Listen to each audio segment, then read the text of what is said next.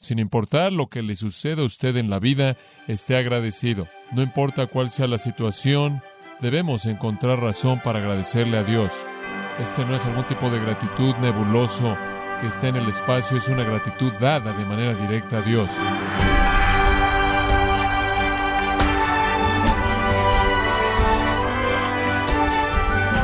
Le saluda su anfitrión Miguel Contreras, dando la bienvenida gracias a vosotros con el pastor John MacArthur.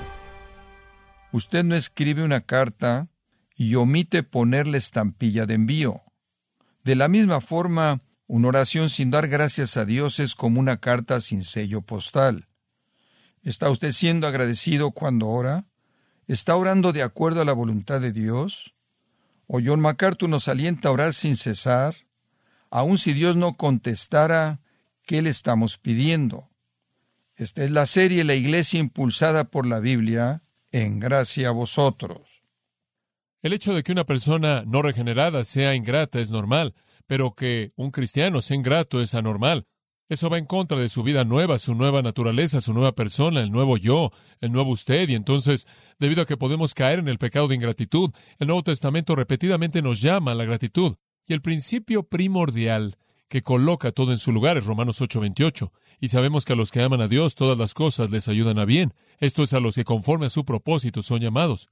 Esa realmente es la sombrilla que cubre todo asunto de la vida. No importa lo que suceda, todo está bajo la sombrilla de Romanos 8:28. Y será mediante Dios haciendo que todo sea para nuestro bien.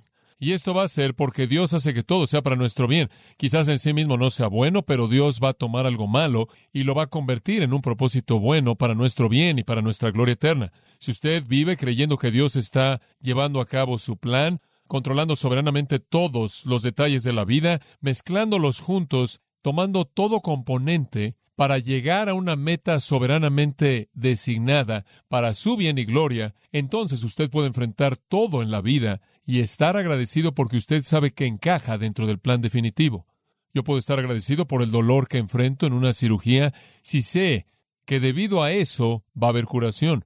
Yo puedo estar agradecido por la dificultad que enfrento en preparación a algo si sé que el producto de esa preparación va a cambiar vidas. Yo puedo estar agradecido por el propósito del dolor que pueda enfrentar mi cuerpo si sé que al final voy a estar con mayor salud debido a que hago ejercicio. Hay muchas cosas en la vida que involucran eso.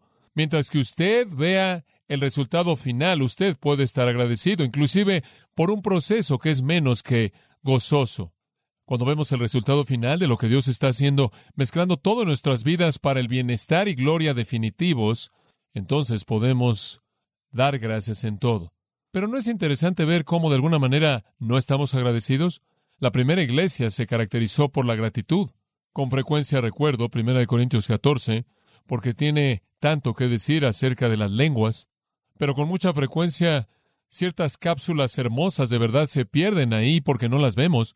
Una de ellas está en 1 Corintios 14, 16, en donde el apóstol Pablo está hablando de la iglesia corintia, hablando en estos lenguajes estáticos, que eran una perversión de los lenguajes verdaderos, y él está hablando ahí en el versículo 16, y él dice, si tú bendices en el Espíritu únicamente, ¿cómo es que el que llena el lugar de los no dotados dirá el amén ante tu gratitud debido a que él no sabe lo que estás diciendo? Porque no estás dando gracias lo suficiente, pero el otro hombre no es edificado. Si estás hablando en idiomas que nadie entiende, ¿cómo es que alguien va a saber que estás dando gracias? Bueno, el principio aquí que encontramos es que cuando la primera iglesia se reunía y se congregaba, se congregaban con el propósito de dar gracias. Eso era parte de su adoración. Alguien tenía un salmo, alguien tenía una oración y alguien tenía una palabra del Señor y muchas personas tuvieron la oportunidad de decir gracias. Cuando usted tiene una comunión de creyentes y tiene la ocasión en grupos más pequeños que este, es apropiado. Es bueno para usted abrir eso a un tiempo de gratitud. Eso fue característico de la primera iglesia. Y eso estimulaba los corazones de los creyentes a la necesidad de estar agradecidos conforme se congregaban. En la actualidad vivimos en un día en el que es muy difícil para nosotros elevarnos por encima de la cultura poderosa que se infiltra, que nos rodea, y vivimos en una época ingrata. Esta tiene que ser una de las épocas más ingratas que jamás ha existido. Por un lado, usted tiene personas que tienen más de lo que jamás han tenido, pero usted también tiene a personas que saben que hay más que podrían tener que no tienen. Y entonces, sin importar lo que tienen, no tienen todo lo que podrían tener, y entonces no tienen todo lo que quieren, y entonces esto da lugar a un tipo de ingratitud terrible. Como consecuencia, el Nuevo Testamento nos manda a estar agradecidos en esta cultura, y necesitamos ser recordados una y otra vez, el pueblo de Dios en particular, para que no caigamos en los patrones de aquellos que nos rodean.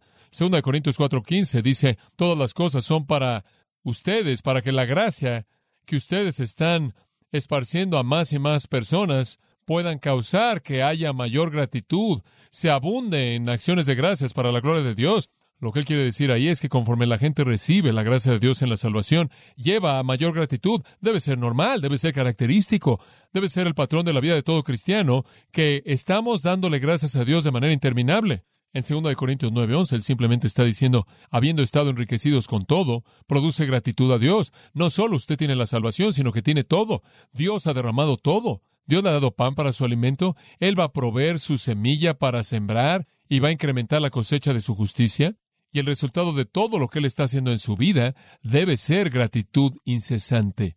En Efesios capítulo 5, el apóstol Pablo, escribiendo al principio del capítulo en el versículo 3, dice, no se menciona inmoralidad o impureza o avaricia entre vosotros. Y él está hablando ahí acerca de obras. Después en el versículo 4 él dice, no debe haber inmundicia ni palabras inmundas, sino más bien gratitud. Y él está hablando ahí de palabras. Él está diciendo cuando abran su boca, nada sucio debe salir de ahí. Lo que debe salir es gratitud. Los cristianos deben ser conocidos por su gratitud, es simplemente constante. Cuando abren su boca, están expresando gratitud a Dios. Allí en el capítulo 5, versículo 18, mismo capítulo, Efesios, versículo 18, escuche esto, él dice, no embraguéis con vino, en lo cual hay disolución, antes bien se llenos del Espíritu. ¿Y qué va a pasar? Hablando entre vosotros con salmos, himnos y cánticos espirituales, cantando y alabando al Señor en vuestros corazones, eso es gozo, regocijándose, oración, la alabanza va a pasar. Después, versículo 20, dando siempre gracias por todo en el nombre de nuestro Señor Jesucristo a Dios Padre. Un creyente lleno del Espíritu es un creyente normal, es un creyente agradecido, es un creyente gozoso, es un creyente que está orando. Eso es lo que él está diciendo. Si usted está lleno del Espíritu, usted va a estar dando gracias por todo. Simplemente va a salir de usted. Usted debe estar dando gracias debido a su salvación. Usted debe estar dando gracias a Dios porque Él ha derramado para proveer todas las necesidades de su vida espiritual. Y usted va a estar dando gracias y está lleno del Espíritu inclusive en tiempos de problemas. Pablo dice, por nada estéis afanosos, sino sean conocidas vuestras peticiones en toda oración y ruego con ¿qué? Acción de gracias. Inclusive en los tiempos de gran ansiedad, en los tiempos de gran temor y preocupación y estrés, usted debe caracterizarse por la gratitud. Colosenses capítulo 2, versículo 6. Por tanto, así como recibisteis a Cristo Jesús el Señor, así andad en él habiendo estado firmemente arraigados y ahora siendo edificados en Él, establecidos en vuestra fe, así como fuisteis instruidos y mostrando gratitud. ¡Wow! Él dice, ustedes deben hablar de la manera correcta y así es como deben caminar caminando, rebosando de gratitud. Simplemente la gratitud debe estar brotando en usted debido a todo lo que usted tiene en Cristo. Usted debe caracterizarse por una gratitud que rebosa en su vida. Debe decirse de todo cristiano, esa es una persona agradecida. Hombre, qué persona tan agradecida. Cada vez que esa persona abre su boca, da gracias a Dios. Rebosa la gratitud en él. Colosenses capítulo 3, versículo 15 dice, y la paz de Cristo gobierna en vuestros corazones, a la cual habéis sido llamados en un cuerpo y estad agradecidos. Versículo 17, y todo lo que hagáis, sea de palabra u obra, hacedlo todo en el nombre del Señor Jesús, dando gracias en todo absolutamente en todo. En el versículo 2 del capítulo 4, él dice, entreguen su vida a esto, entreguen su vida a orar con una actitud de gratitud, entreguen su vida a ello. Ahora, este es el tercer componente, por cierto, en nuestro texto. Regresa a 1 Tesalonicenses capítulo 5. Este es el tercer componente aquí, en la actitud de las ovejas para con el gran pastor. La primera fue gozo, la segunda fue oración, la tercera es gratitud, versículos 16, 17 y 18. Aquí encontramos la responsabilidad del creyente delante del Señor en términos de su actitud de corazón. Él debe tener un gozo incesante interno, oración incesante continua, gratitud diaria constante. Digo, eso debe caracterizar nuestra vida, debe ser el patrón de nuestra vida. Y por cierto, estos tres mandatos, estad siempre gozosos, orad sin cesar, dad gracias en todo. Estos tres mandatos penetran los rincones más profundos del corazón redimido. Penetran los rincones más profundos del corazón redimido. Dice usted, ¿qué quieres decir con eso? Son el mejor termómetro de la condición espiritual de una persona. ¿Escuchó eso? Son el mejor termómetro de la condición espiritual de una persona. No juzgue su espiritualidad porque asiste a la iglesia. No juzgue su espiritualidad por actividad ministerial. No juzgue su espiritualidad por el hecho de que usted cumple su deber como cristiano. Usted da su dinero, se aparece en su estudio bíblico, sea lo que sea. No juzgue su espiritualidad por el hecho de que usted no ha violado a nadie, porque usted no ha robado a nadie, usted no ha asesinado a nadie, usted no ha cometido adulterio, usted no ha cometido fornicación, usted no ha mentido, usted no ha robado en sus impuestos, usted no ha abusado a su esposa, usted no ha abusado de sus hijos. No juzgue su espiritualidad por eso. Vaya más profundo que eso. Hay muchas personas que pueden cumplir con las funciones por fuera de una manera hipócrita. Si usted quiere conocer la realidad de su condición espiritual, si usted quiere saber si está lleno del Espíritu Santo, entonces lo único que necesita hacer es preguntarse, ¿estoy siempre gozoso?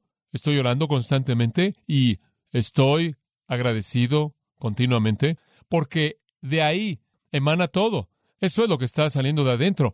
Va a llevar a una actitud correcta en todos los deberes que usted hace, en todas las responsabilidades y ministerios. Pero los rincones más profundos del corazón redimido son tocados cuando hay gozo constante, oración constante, gratitud constante. Si usted no es una persona gozosa, que está en oración, agradecida, usted está luchando con la carne. Cuando usted es controlada por el Espíritu, esas cosas caen en su lugar. Después él dice en el versículo 18, porque esta es la voluntad de Dios para con vosotros en Cristo Jesús. Esta es la voluntad de Dios para usted en Cristo Jesús. Por cierto, esto cubre esos tres mandatos, no solo el último. La voluntad de Dios en Cristo Jesús es que usted tenga gozo constante esté constantemente en oración y tenga gratitud constante. Esa es su voluntad. Ahora, ¿qué es lo que significa cuando dice, esta es la voluntad de Dios para con vosotros en Cristo Jesús? El en Cristo Jesús modifica el vosotros. Ustedes que son cristianos, ustedes que están en Cristo Jesús, para ustedes, esta es la voluntad de Dios. No hay punto en que Dios lo quiera para el mundo. No pueden estar constantemente y verdaderamente gozosos. No pueden estar en una comunión constante con el Señor. Ni siquiera tienen una relación y ciertamente no van a estar agradecidos. Pero para ustedes que están en Cristo Jesús, ustedes que están en el cuerpo de Cristo, ustedes que han sido unidos a Él, esta voluntad de Dios es presentado a usted como un mandato. Dice usted, ¿tengo que producirlo por mí mismo? No. No solo es la voluntad de Dios el desearlo, es la voluntad de Dios el hacerlo. Filipenses 2.13 porque Dios es el que en vosotros produce así el querer como el hacer por su buena voluntad, ¿verdad? Entonces, Él lo quiere y Él lo hace suceder por su Espíritu Santo. Esa es la razón por la que digo, si usted está lleno del Espíritu, usted va a hablar en salmos, himnos y cánticos espirituales. ¿Por qué? Eso es regocijo. Y usted le va a ofrecer eso al Señor. ¿Por qué? Eso es oración. Y usted va a estar dándole gracias porque esa es la esencia que fluye del control espiritual interno. Aquellos que son miembros del cuerpo de Cristo entonces deben caracterizarse por el gozo incesante, la oración incesante y la gratitud incesante. Eso es común, eso es normal, eso es rutinario porque nosotros que debemos ser llenos del Espíritu debe ser parte de nuestra vida. Ahora vemos nuestra vida y decimos, ahora espera un momento, me gustaría que eso fuera verdad. Me gustaría que viviera continuamente cantando canciones de alabanza, ofreciendo oración al Señor y agradeciéndole por todo sin importar lo que fuera, pero no siempre lo hago. Bueno, eso es porque usted es pecaminoso y porque la carne todavía está ahí. Pero necesitamos entender eso mejor. ¿Cómo es que vamos a enfrentar eso? ¿Qué es lo que corrompe esos manantiales internos que me lleva a que no esté siempre gozoso en oración y agradecido? ¿Qué corrompe eso? Le voy a dar una lista, siete. Siete cosas que corrompen la fuente más profunda del corazón y estorban el gozo, la oración y la gratitud. Número uno es duda. Duda. ¿Qué quieres decir con eso? Digo, duda acerca de Dios. Duda acerca de quién es Dios. Usted no está seguro, en primer lugar, de que la palabra de Dios es confiable. Cuando Él dice que Él hace que todas las cosas sean para bien, para aquellos que aman a Dios y son llamados según su propósito, cuando Él dice que su corazón y deseo para nosotros es para nuestro bienestar y no maldad, cuando Él dice que Él anhela los beneficios de su amor sobre nosotros, sí, no estoy seguro de que podemos confiar en Él. Cuando Él dice que Él es fiel y que sus misericordias son nuevas cada mañana y Él quizás no nos esté diciendo la verdad. Si usted duda de la veracidad de Dios, si usted duda de la naturaleza de Dios, usted va a tener problemas estando agradecido porque usted no va a estar necesariamente seguro de que Él realmente va a guardar su promesa para que Él haga que todo sea para el bien de usted. O si usted duda de su poder soberano, quizás usted piensa que Él tiene buenas intenciones, pero simplemente no puede hacer lo que Él quiere. Claro que usted puede confiar en su palabra. Él tiene buenas intenciones, Él simplemente no tiene el poder para hacerlo. Está más allá de ello, es demasiado complejo, demasiado difícil. Él no puede hacer que esto salga bien. Él no va a poder hacer esto y entonces usted duda de su poder soberano. Él no va a poder hacer que esto funcione o quizás usted duda de su sabiduría. Usted dice, mira, te voy a decir algo.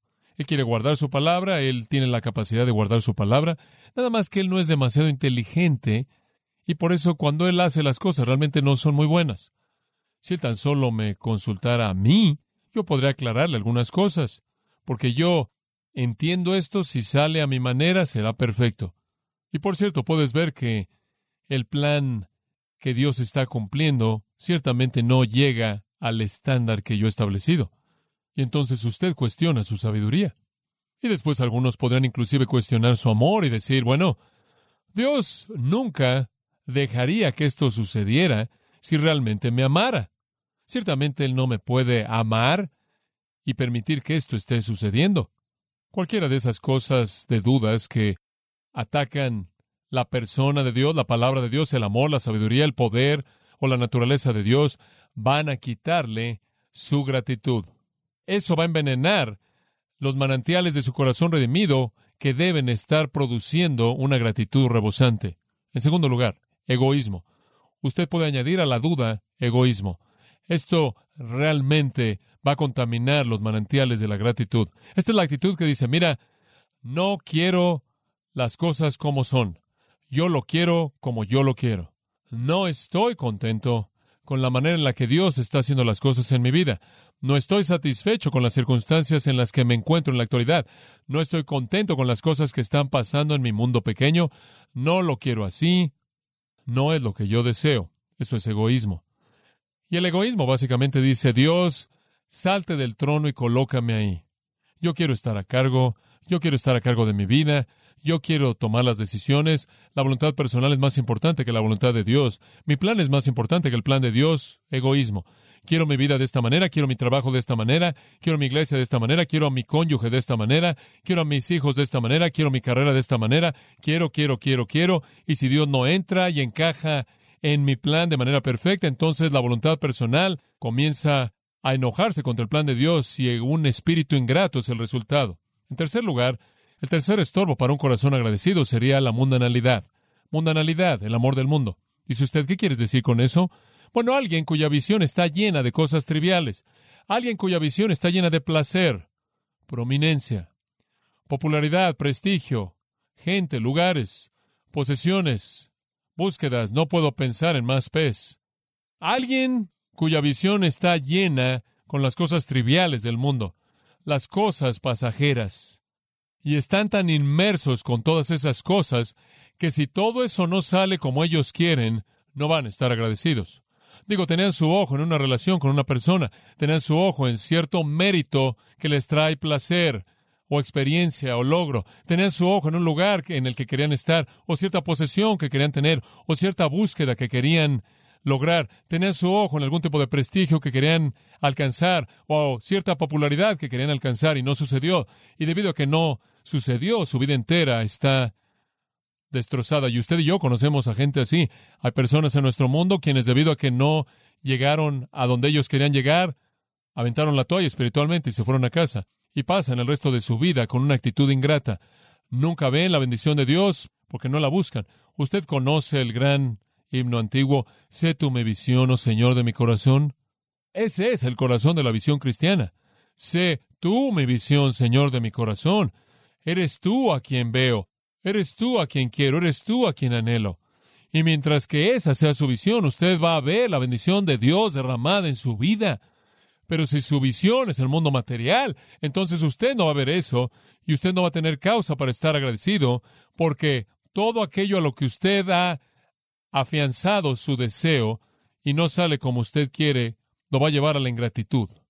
Número cuatro, un espíritu crítico. Un espíritu crítico. Aquí de nuevo es algo que va a robar la gratitud. Un espíritu crítico. Una persona que está amargada, Una persona que es negativa, una persona que tiene una actitud amarga hacia la vida, puede ser producida por varias cosas, pero si no es controlada, va a destruir un corazón agradecido, va a cegar su visión, va a afectar su entendimiento, va a ser inútil para Dios y va a ser un dolor para todas las personas que le rodean a usted.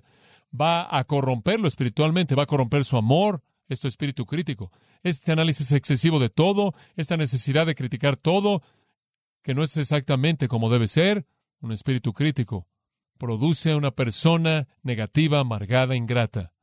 Y eso de nuevo emana del orgullo, emana de un ego engrandecido que dice, yo merezco algo mejor que esto, yo soy digno de algo mejor que esto, o dice, quiero que la gente piense que soy mejor de lo que realmente soy, entonces quiero cosas a mi alrededor que me hagan ver bien, y no me está haciendo ver bien, y entonces me amargo, o he sido lastimado, o he sido herido por alguien, y simplemente voy a tomar el dolor y voy a llevarlo por el resto de mi vida. Ese tipo de actitud crítica destruye la gratitud.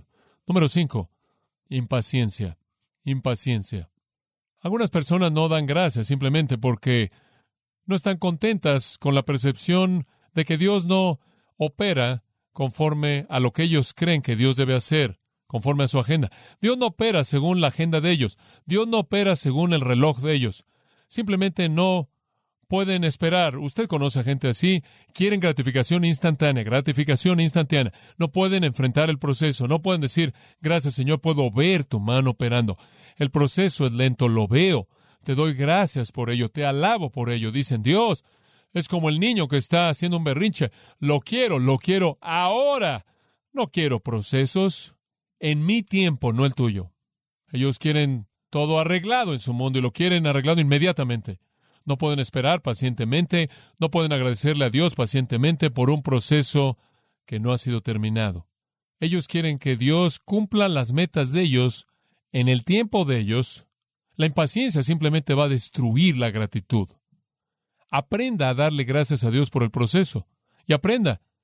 Si usted está viendo a su cónyuge en la vida, o a sus hijos o lo que sea, Aprenda a ver las pequeñas señales del proceso por las que puede agradecerle a Dios, porque Él está cumpliendo su gran propósito.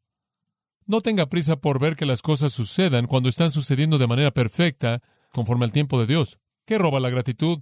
Duda, egoísmo, mundanalidad, espíritu crítico, impaciencia. Dos más. Frialdad. Frialdad espiritual. Podría llamarlo apatía. Podría llamarlo apatía. Uso la palabra frialdad por pensar en el corazón tibio de los de la Odisea o por pensar en la iglesia Efesia en Apocalipsis, quien también había dejado su primer amor. Hay una falta de celo por el servicio cristiano, hay una falta de amor hacia Cristo, hay una falta de diligencia en el estudio de las Escrituras, hay una falta de pasión en la adoración, hay un descuido de la Biblia, hay un descuido de la oración, hay un desperdicio de tiempo en las cosas triviales de la vida y deja a la gente vacía, simplemente se vuelven indiferentes espiritualmente apáticos. La gente está muy consciente de que hay una apatía que existe entre muchas personas cristianas y ese tipo de frialdad que roba la gratitud. Ni siquiera están buscando cosas por las que deben estar agradecidos. Han perdido esa intimidad con el Señor, han perdido ese gozo intenso en el estudio de la palabra y como consecuencia sus corazones no tienen gratitud. Y finalmente está la rebelión. Y con esto simplemente quiero decir rebelión clara, abierta. No estoy agradecido porque estoy enojado con Dios. No estoy agradecido porque no me gusta lo que Él está haciendo en mi vida. Yo estoy enojado y no tengo gratitud y sé que soy ingrato y voy a quedarme así, siendo ingrato. Simplemente son rebeldes. Hay personas así, es sorprendente. Su vida no es lo que quieren y, de manera deliberada, no le dan gracias a Dios porque son ingratos. En cualquier forma, cualquiera de estas siete, usted tiene pecado abierto. Usted está desafiando el mandato de Dios a dar gracias en todo. Usted está desafiando la instrucción del Nuevo Testamento de que usted debe estar siempre agradecido por su salvación, por las bendiciones interminables de Dios. Usted debería estar agradecido por el don inefable de Cristo. Usted debe estar agradecido por la salvación, agradecido por la victoria sobre el pecado y la muerte. Usted debería estar agradecido por la guía divina, por la provisión completa para todas sus necesidades. Usted debería estar agradecido por la esperanza de gloria. Usted debería estar agradecido por el poder de la palabra, el poder de la oración, la bondad de Dios, la misericordia de Dios, la santidad de Dios que nunca erra.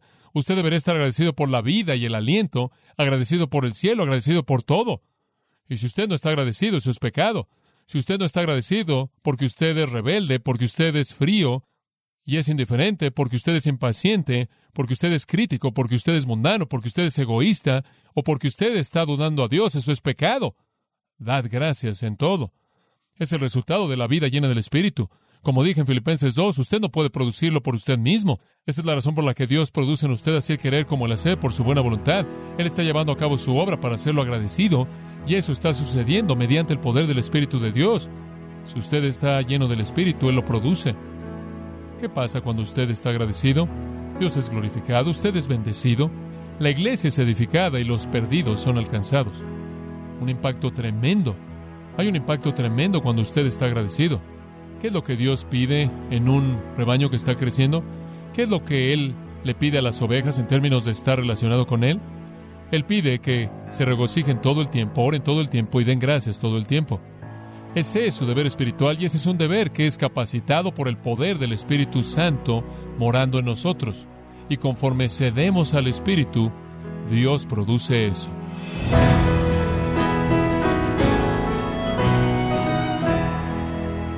John MacArthur nos mostró que no debemos dejar de orar, aun cuando vemos que la situación por la que oramos no ha cambiado. Es la serie La Iglesia impulsada por la Biblia en gracia a vosotros. Estimado oyente, quiero invitarle a leer el libro Avergonzados del Evangelio, escrito por John MacArthur, donde hace un llamado a la Iglesia que recupere la voz bíblica y profética, y así su verdadero papel en la sociedad. Lo puede obtener en gracia.org o en su librería cristiana más cercana. Y recordarle que puede descargar todos los sermones de esta serie La Iglesia impulsada por la Biblia, así como todos aquellos que he escuchado en días, semanas y meses anteriores, animándole a leer artículos relevantes en nuestra sección de blogs en gracia.org. Si tiene alguna pregunta o desea conocer más de nuestro ministerio, como son todos los libros del pastor John MacArthur en español, o los sermones en CD, que también usted puede adquirir, escríbanos y por favor mencione la estación de radio por medio de la cual usted nos escucha en gracia a vosotros. Es importante conocer no solo el país y ciudad de donde usted nos escucha, sino también la radio. Para quienes contactan nuestro ministerio por primera vez, pueden solicitar una copia del mensaje de promoción sin costo alguno, un mensaje por oyente únicamente. Si usted vive en los Estados Unidos o Puerto Rico, escríbanos a Gracia Vosotros, P.O. Box 4000, Panorama City, California 91412 o puede escribirnos a través del siguiente correo electrónico radio arroba gracia punto org. En nombre del pastor John MacArthur, de nuestra asistente administrativa Jessica Fonseca, así como del personal, queremos darle las gracias invitándole para que nos acompañe en la próxima edición y juntos continuar desatando la verdad de Dios un versículo a la vez en gracia a vosotros.